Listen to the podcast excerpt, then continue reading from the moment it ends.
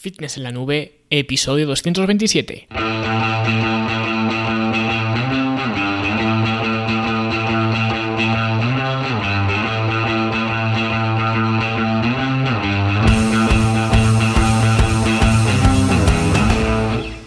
Bienvenidos a todos un viernes más aquí a vuestro podcast a Fitness en la Nube donde hablamos de fitness, de nutrición, de entrenamiento y donde cada viernes, cada semana os traigo las técnicas, consejos, estrategias, trucos y como lo queráis llamar para que construyáis un mejor físico y tengáis un estilo de vida más activo y más saludable.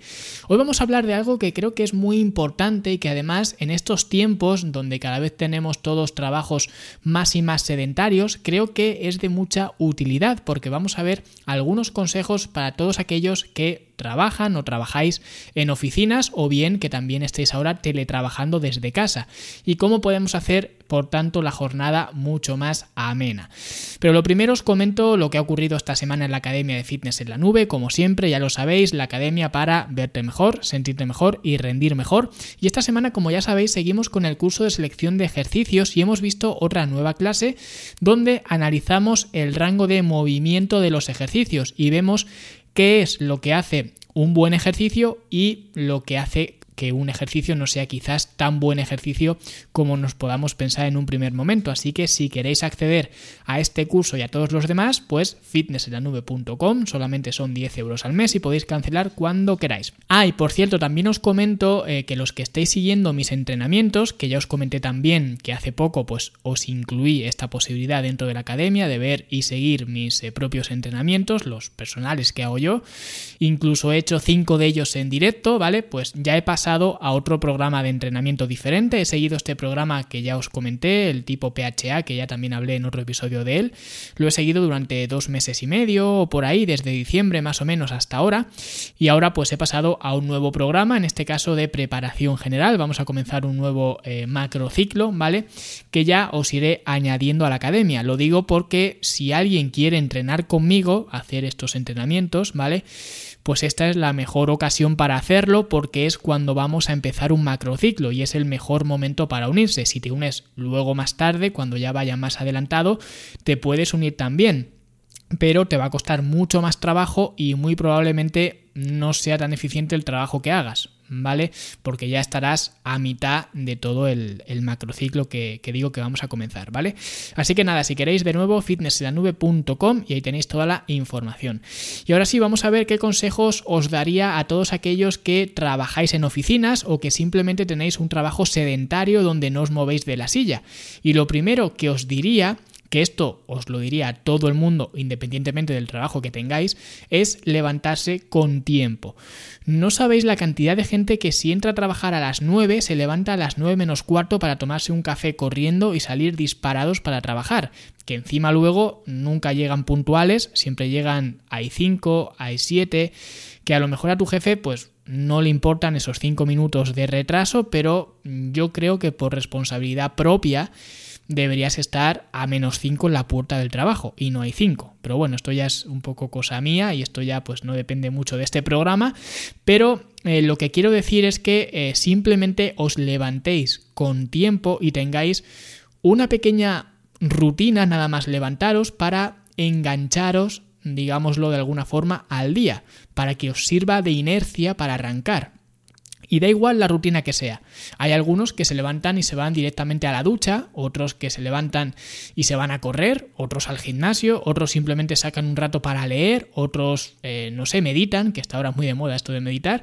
Da igual, el caso es que debes acostumbrarte a hacer algo rutinario, que no sea tampoco muy exigente a primera hora de la mañana, pero que te sirva para engancharte al día. Porque si te levantas y nada más levantarte estás con un pico de cortisol enorme, coges y te metes en el coche para ir a trabajar, entras en un atasco, la gente pitando, tú mirando el reloj porque ves que llegas tarde, lo que hace que te estreses más, pues ya empiezas el día con el pie izquierdo. Entonces, para solucionar esto, madrugar un poquito más, que te va a venir muy bien, y si tienes sueño, la solución no es levantarte más tarde, la solución sería acostarte más temprano, que esto creo que lo menciono en mi libro El lunes empiezo. ¿Vale?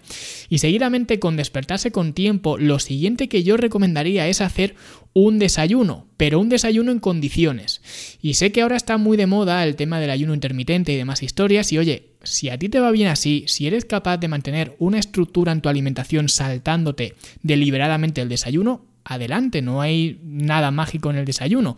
Sin embargo, a mí me sigue pareciendo la mejor comida del día. Porque cuando haces un buen desayuno, y por buen desayuno no me refiero eh, necesariamente a que sea un desayuno copioso, sino cuando haces un desayuno equilibrado, digamos que esa acción de desayunar ya te predispone a seguir tomando buenas acciones o buenas decisiones a lo largo del día que esto también lo comento en el libro El lunes empiezo, como el general McRaven dice em, que hacer la cama es la tarea más importante del día, porque es la primera. No porque sea la más grandiosa, sino simplemente porque es la primera. Y eso te pone en una mejor posición porque ya has completado la primera tarea del día y por tanto la segunda es más fácil. Pues es completamente lo mismo, pero con las comidas. Si ya haces una comida en condiciones a primera hora, hacer la siguiente te supondrá menos esfuerzo. Y además, que otra cosa que no he mencionado es que el desayuno es una comida que controlas tú, porque generalmente todos desayunamos en casa. Luego ya, cuando salimos por la puerta de casa, no sabemos lo que nos va a deparar el día, si tenemos que comer fuera, si tenemos que salir a almorzar con los del trabajo fuera o lo que sea. Eso ya lo desconocemos, pero lo que podemos controlar y una de las comidas que más podemos controlar en casi todos los casos es el desayuno, porque es la comida que hacemos dentro de nuestra casa. Hay gente que le gusta ir a desayunar a los bares y demás, pero ya digo, controlar el desayuno me parece una de las mejores cosas que puedes hacer a primera hora. Y eso creo que es la magia, digamos, entre comillas, de, del desayuno, porque aunque se ha demostrado mucho que eso de que es la comida más importante del día, no es tan así, esto tampoco está tan claro, ¿vale? Un día os hablaré de esto porque es bastante interesante, porque hay corrientes que siguen apuntando a que lo mismo sí que el desayuno sigue siendo la comida más importante del día. Y cuando digo corrientes me refiero a corrientes científicas, no a un zumbado que tenga un canal de YouTube, ni nada de esto. Pero bueno, ya digo, de esto hablaremos en otra ocasión. Pero lo que creo que es importante es hacer un buen desayuno. Y para eso el consejo anterior eh, de levantarte con eh, tiempo sigue siendo importante. Porque tenéis que levantaros con tiempo para preparar el desayuno o dejarlo preparado la noche de antes si es que lo preferís así. Pero en cualquier caso necesitáis tiempo para comerlo. Porque si no, lo que acabamos haciendo es desayunar las cosas fáciles que es lo que asociamos con desayuno, por otro lado, los cereales, las magdalenas, eh, las galletas, el vaso de leche, los croissants y todas las cosas que vemos en esos pasillos tan coloridos del, del supermercado, que nos dicen que son productos de desayuno, pero en realidad no es que sean productos de desayuno, es que son productos rápidos para el que no se quiere complicar la vida porque como se entiende que no te vas a hacer unas lentejas a las 8 de la mañana, pues te comes unos chocapics, que eso eh, es simplemente sacarlos de la caja y meterlos al tazón y ya está.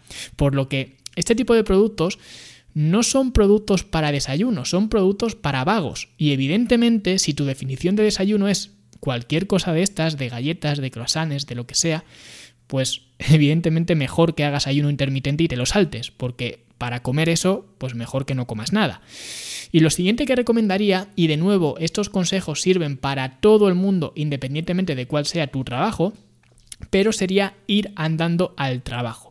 Y si no es posible, porque a lo mejor tienes el trabajo a 50 kilómetros y me vas a decir, hombre Luis, no me voy a hacer 50 kilómetros ida andando y 50 kilómetros vuelta andando entonces tienes que coger el coche por obligación y en el caso de que tengas que coger coche por obligación, simplemente puedes aparcar más lejos, no busques aparcar en la puerta. Aparca lejos y date un paseo hasta la oficina, porque luego vas a estar 8 horas sentado prácticamente sin moverte, con lo que estirar un poco las piernas y moverte antes del trabajo para llegar al trabajo y después del trabajo para llegar de nuevo al coche, es un hábito muy saludable que te recomiendo muchísimo. Y en el caso de que no vayas en coche, sino que uses, eh, pues yo que sé, transporte público, te ocurre lo mismo. No te bajes en la parada que más cerca te deja del trabajo, bájate en la parada de antes. Y si vas en autobús, por ejemplo, no busques un asiento para sentarte eh, durante el trayecto y viaja de pie que parece una tontería, pero simplemente la diferencia de estar sentado a estar de pie al cabo de la semana son quizás un par de cientos de calorías y bastante más si haces el recorrido andando. Y eso al cabo del mes son miles de calorías y al cabo del año son muchas más. Así que todas esas personas que tienen trabajos sedentarios y que de alguna forma eh, pues no sé, le echan la culpa a su trabajo sedentario de que no pueden perder peso porque claro, tienen que estar 8 horas del tirón sentadas en una silla, quizás es cierto y no puedes controlar esas 8 horas que estás sentado, pero puedes controlar lo que haces fuera de esas 8 horas. Y precisamente este tipo de cosas son las que te van a ayudar a contrarrestar de alguna forma el daño, por así decirlo, que te va a suponer pasarte tanto tiempo con el culo pegado a una silla.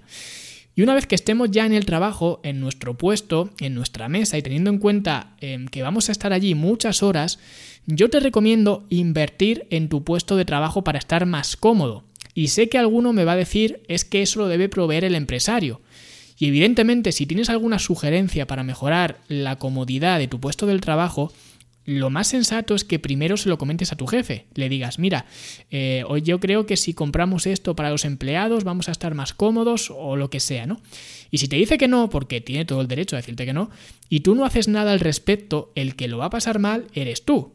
Es decir, a ver si consigo explicarme. Si tú te estás quejando de que le estás pidiendo una cosa a tu jefe para mejorar tu comodidad y tu jefe no te la da y le echas la culpa a tu jefe de que te duela la espalda o te duela el cuello o te duela lo que sea, no te estás dando cuenta de que el que está sufriendo las consecuencias eres tú. Y a la vista de esto, por eso te digo que aunque nadie nos gusta gastarnos el dinero para trabajar, seguramente tengamos otra lista de prioridades diferentes, donde poder gastar el dinero, donde nos gusta más gastar el dinero, pero el que se beneficia de hacerlo eres tú. Así que te aconsejo mucho que lo hagas. Si tienes que gastarte tu propio dinero en unos reposapiés, por ejemplo, en un respaldo lumbar o incluso en una silla ergonómica de oficina que, en la que estés más cómodo que la que tienes ahora, o incluso si quieres convertir tu puesto de trabajo en un standing desk, eh, para trabajar de pie, que ahora también está muy de moda, pues con un par de cajas de cartón lo puedes hacer. Y seguramente seas el raro de la oficina que está de pie trabajando en lugar de estar sentado, pero al final lo que tiene que contar es que todo el tiempo que vayas a estar trabajando estés cómodo. Y si tu jefe no se preocupa por tu comodidad, que quizás desde un punto de vista moral debería de hacerlo, pero si no lo hace, la responsabilidad sigue siendo tuya. Así que haz de tu puesto de trabajo lo más cómodo posible. Y otro consejo también muy infravalorado es estar hidratado durante toda la jornada porque aunque estemos sentados y no estemos haciendo actividad física al sol, necesitamos hidratarnos. Y para eso el agua eh, digamos que es la mejor opción siempre y tener agua disponible en todo momento es fundamental. Y os voy a contar una pequeña historia que me pasó a mí en mi último trabajo de oficina que tuve hace ya varios años y es que eh, yo estoy acostumbrado a ir con mi botella de agua a todas partes. Es una botella rellenable que compré hace años y que me encanta. De hecho, le compré la misma a mi novia, a mi hermano y a todo el mundo que puedo, que parece que las voy fabricando yo, pero es que me gusta mucho. Y luego aquí tengo otra también que me regaló Carla, que es una oyente y clienta eh, mía, ¿no? Que también me gusta mucho y que le tengo mucho cariño porque me la hizo con mi logo y, todo, ¿no? Y esa la tengo más a modo eh, colección porque no quiero estropearla. Pero la que tengo de batalla, que me la llevo a todas partes, es la misma desde hace años que si queréis las notas del programa os dejaré el enlace para que lo veáis. Pero vamos, que es una botella normal, que tampoco tiene mucho de especial. Pero el caso es que siempre iba con mi botella a todas partes y el primer día que llegué allí al trabajo, pues saqué mi botella de la mochila y me la puse en el escritorio de mi puesto de trabajo. E inmediatamente me llegó un compañero y me dijo, perdona, eh, no se pueden tener botellas de agua, si tienes sed tienes que ir a la máquina. Y resulta que tenían una máquina de estas eh, dispensadora de, agua, de estas que tienen garrafas, creo que son de 8 litros o por ahí, que se van cambiando. Y la empresa viene, se lleva las garrafas viejas o las vacías y te devuelve eh, garrafas llenas, ¿no? Pues me dijo que no podía traerme mi propia agua y que tenía que beber de la de allí. Cosa que me resultó y me resulta una gilipollez como un templo. Pero bueno, así que lo que hacía, que este puede ser otro consejo, a primera hora cuando llegaba, llenaba el vaso en la máquina y me lo dejaba en el escritorio. Pero no me lo llenaba entero, me llenaba la mitad. Y de esta forma el vaso se me acababa antes.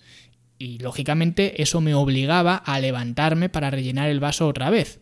Y eso de alguna forma me ayudaba a estar algo más activo porque si me daba un par de paseos a la máquina, que a lo mejor estaba como a 10 metros, no tardaba media hora en llegar, tardaba dos minutos en rellenar el vaso y volver, pero al menos me estaba moviendo y no estaba todo el tiempo sentado, porque cuando llevamos eh, un tiempo sentados, viene muy bien el poder levantarnos y estirar las piernas. Y el hacer esto, pues era, digamos, la excusa perfecta eh, para lograrlo porque necesitaba beber agua, así que me tenía que levantar. Y ya por último, el último consejo que os voy a dar, y esto os va a aplicar mucho más a la gente quizás que estéis teletrabajando desde casa, porque sé que los que no lo estéis haciendo no lo vais a poner en práctica porque os ibais a convertir en los bichos raros de la oficina y supongo que no queréis eso. Pero el último consejo es implementar un sistema de entrenamiento que se llama Gris de Groove, que es un eh, método de entrenamiento del que ya hablé en un artículo del blog eh, hace tiempo, que os lo dejaré enlazado en las notas del programa, pero básicamente consiste en hacer mini entrenamientos a lo largo de todo el día. Es decir, este sistema se ideó para mejorar la eficiencia nerviosa, algo de lo que ya hablamos la semana pasada, pues digamos que está diseñado para mejorar la eficiencia nerviosa a base de repetir y repetir un patrón de movimiento. Y a base de hacerlo, pues te haces más eficiente en él. Y este método se usa para eso. Por ejemplo, es un método que va especialmente bien para hacer dominadas. Yo de hecho tenía un profesor de educación física en el instituto que nos contó que él aprendió a hacer dominadas simplemente comprándose una barra de dominadas y colocándola en el pasillo y cada vez que pasaba por delante de la barra intentaba hacer las dominadas que pudiera, una, dos dominadas, que esto es prácticamente de lo que trata el gris de groove, ¿vale? Porque al final si cada vez eh, que este profesor pasaba por el pasillo hacía una dominada, si ha pasado 15 veces a lo largo de todo el día, eso significa que va a hacer 15 dominadas al día. Y a base de hacer y hacer, pues te haces más eficiente en ese movimiento. Bien, pues este sistema que para ganar masa muscular y fuerza y demás tiene serias limitaciones, no estoy diciendo que sea la panacea ni mucho menos, pero para utilizarlo como mini breaks lo veo una forma muy útil de emplearlo. Simplemente cada hora que pase te pones un cronómetro con cuenta atrás y cuando pase una hora dejas de hacer lo que estés haciendo, te levantas, haces 10 sentadillas, por ejemplo, y vuelves otra vez al trabajo. Porque si estás 8 horas trabajando, eso son 80 sentadillas al día. Y como haces simplemente series de 10, no es un entrenamiento como tal, no vas ni siquiera a romper a sudar si tienes una buena condición física o una condición física decente. Y claro, de lunes a viernes, eso serían 400 sentadillas. ¿Qué es lo que digo siempre? El trabajo, las comidas que haces, las acciones y las decisiones que tomas, todo se va acumulando, que es precisamente la base de este sistema gris de groove, la acumulación de trabajo. Así que si podéis hacerlo, es algo que os recomiendo mucho que lo hagáis, no para sustituir vuestro entrenamiento con cargas, sino para aumentar vuestra actividad diaria y tener esos eh, mini breaks durante la jornada laboral, que por eso decía que seguramente nadie me va a hacer caso en cuanto a este consejo, digamos, porque si estás en una oficina con gente y cada hora que pase te levantas, eh, te levantas de la silla y delante de todo el mundo haces 10 sentadillas o 10 flexiones o 5 o lo que sea, pero mm, no queremos hacerlo porque no queremos que se nos vea como el mono de feria de la oficina y nos da vergüenza hacerlo delante de la gente, que es respetable, pero te vuelvo a decir lo mismo que he mencionado antes. Al final, lo que haces, sea lo que sea, lo haces por ti, no por nadie más. Por lo que lo que piensen los demás te debería de resbalar un poco, pero bueno,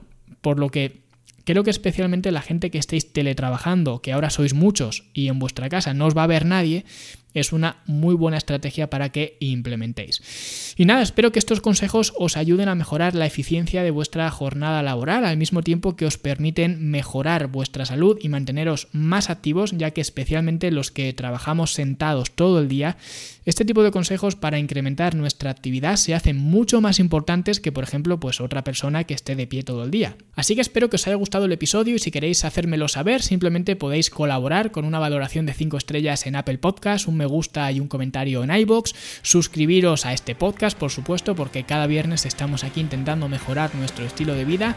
Gracias también a los que os inscribís en la academia, aquellos que decidís tomaros eh, más en serio este cambio en vuestra vida y por supuesto nosotros nos escucharemos de nuevo el viernes que viene con otro nuevo episodio. Hasta luego.